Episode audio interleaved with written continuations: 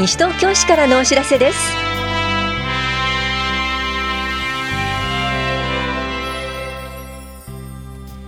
今日は家屋調査。失敗しない有料老人ホームの選び方講座などについてお知らせします。インタビュールームお話は西東京市民文化祭実行委員長の浜崎雅子さんと副実行委員長の笠間邦子さん。テーマは西東京市民文化祭です。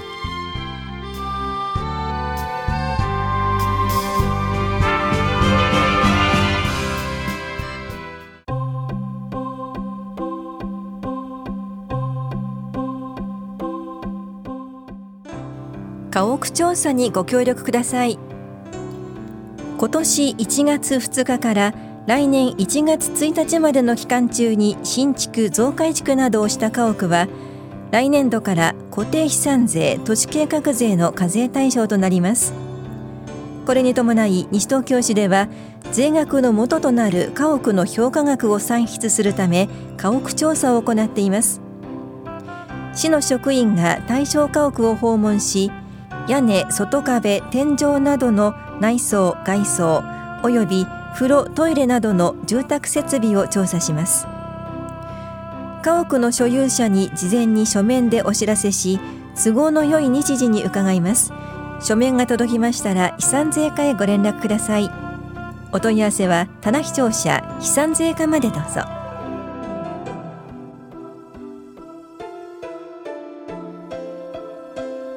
失敗しない有料老人ホームの選び方講座のお知らせです。将来に備えて知っておきたい有料老人ホームの選び方を紹介します。この講座は西東京市在住在勤在学の方を対象に10月31日木曜日午前10時から正午まで防災センターで行われます。公益社団法人全国有料老人ホーム協会を講師に迎え有料老人ホームの基礎知識についてのお話です。受講ご希望の方は10月17日までに往復はがき、ファックス、メールでお申し込みください。お申し込みお問い合わせは市役所法屋庁舎共同コミュニティ課有料老人ホームの選び方講座までどうぞ。なお定員は40人で申し込み順となります。共同コミュニティ課からのお知らせでした。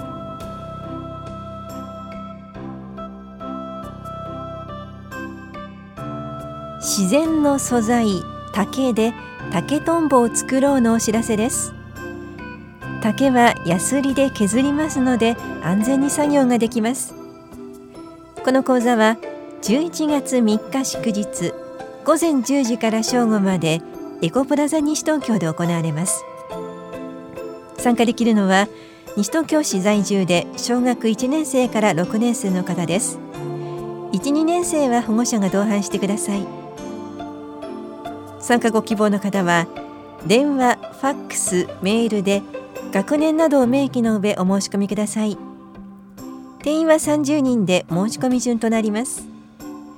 お申し込みお問い合わせはエコプラザ西東京までどうぞ。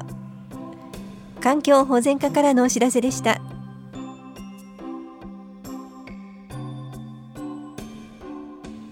みんなおいでよ。祭りで楽しい一日を。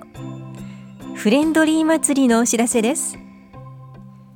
障害者総合支援センターフレンドリーではダンスや絵手紙などの施設利用団体の発表と展示バルーンパフォーマンスのイベントやゲームコーナー各種模擬店などを行います。参加団体はハートランドスマイリーキッズジャズスパイラルキューブエンジョイダンシング幼稚ニコ楽団西東京欅の会などで出展されるのは綿菓子ポップコーン焼きそばカレークッキーポテトフライ生鮮野菜工芸品などです。この催しは10月12日土曜日午前9時半から午後4時まで行われます。詳しくは障害者総合支援センターフレンドリーまでお問い合わせください。障害福祉課からのお知らせでした。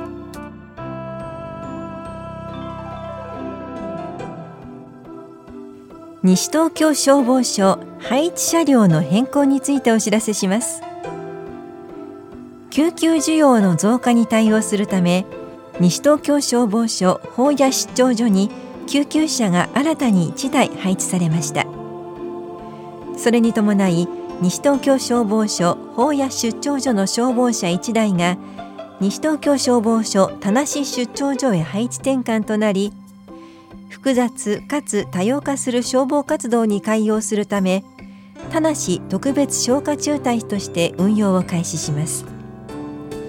今回の法屋救急隊増強により西東京消防署の救急車は合計4台となりさらなる救急体制の充実が図られます。また東京消防庁管内における効果的な消防車両の配置転換によりさまざまな災害に対応する消防部隊の効率的な運用を図り都民の皆様の安全安心の確保に努めます。詳しくは西東京消防署までお問い合わせください。危機管理室からのお知らせでした。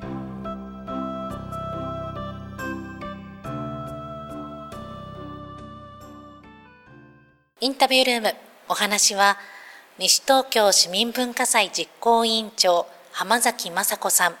副実行委員長笠間邦子さん。テーマは西東京市民文化祭について。担当は近藤直子です。西東京市民文化祭いよいよ開催されます。まず実行委員長の浜崎さん。西東京市民文化祭とはどんな事業なんでしょうか？いつから開催されてますか？はい、えー、旧田無市と旧保谷市が合併して西東京市になった2001年にそれぞれの市民文化祭が合同して西東京市民文化祭となりました。その年の10月20日から11月15日まで第1回西東京市民文化祭が開催されました。西東京市の文化芸術の向上と市民の皆様の相互親睦を深めることを目的としています。西東京市民文化祭は市民の皆様の日頃の文化活動の発表の場として実施しています。子どもから80歳代まで幅広い年齢層の参加者が伝統文化から現代文化などいろいろなジャンルの文化を展示したり舞台で発表しています。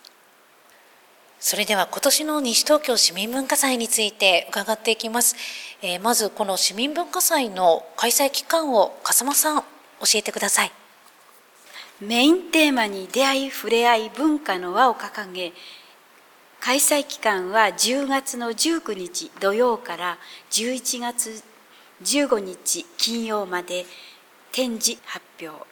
から11月2日土曜日から11月15日金曜までは喫茶店が開かれます。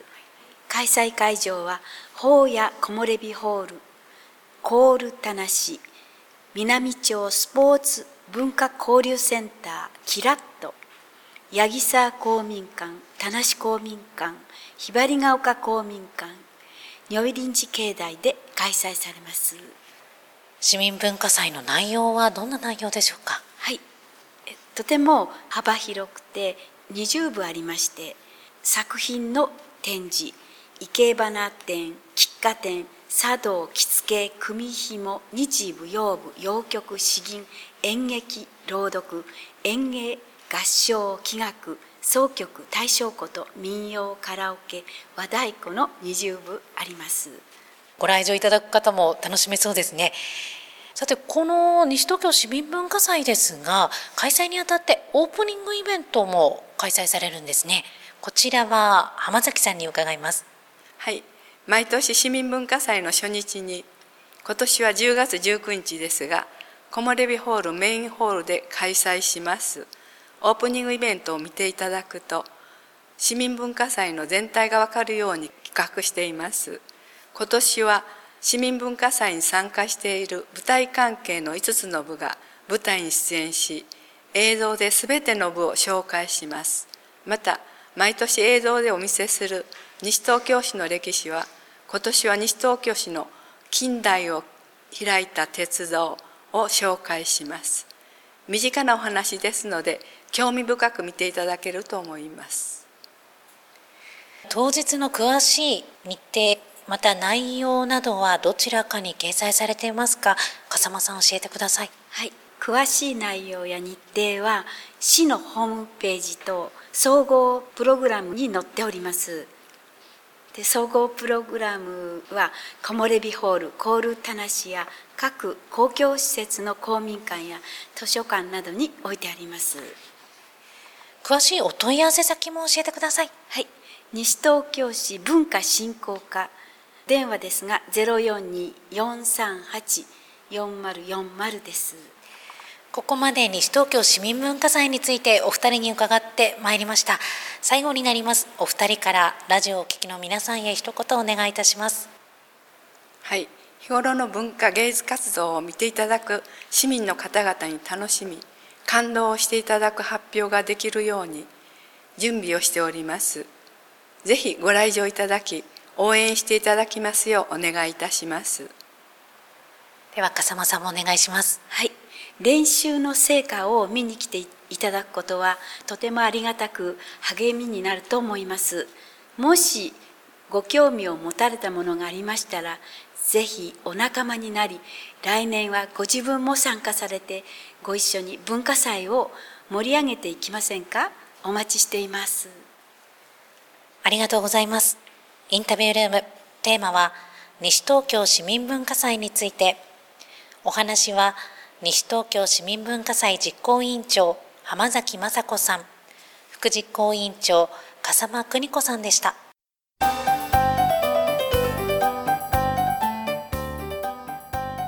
東京2020オリンピック・パラリンピック競技大会では西東京市がオランダのホストタウンとなります。オランダ出身の在住外国人を講師に迎えオランダの生活についてワークショップ方式で学んでみませんか？見る知る考えるオランダのお知らせです。この講座は10月26日土曜日午前10時から11時半までイングビルで行われます。参加できるのは西東京市在住在勤で18歳以上の市民の方です。参加ご希望の方は10月15日までに件名を見る、知る、考えるオランダとしてお申し込みください。なお定員は20人で申し込み順となります。お申し込みお問い合わせは大谷庁舎文化振興課までどうぞ。